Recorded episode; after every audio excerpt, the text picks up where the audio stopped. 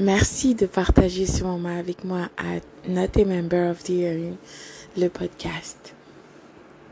Tu es en ce moment en train d'écouter 365 jours d'affirmations positives où c'est important de commencer et de terminer ta journée avec un cœur rempli de gratitude. Utilise le pouvoir de ta parole. Déclare des bonnes choses sur ta vie, sur la vie de tes enfants, sur tout ce qui est important pour toi. Commence ta journée de bon pied. Utilise cette journée que ton Créateur t'a octroyée afin de devenir la meilleure version de toi. 24 heures dans une journée t'a été octroyée. Imagine ça.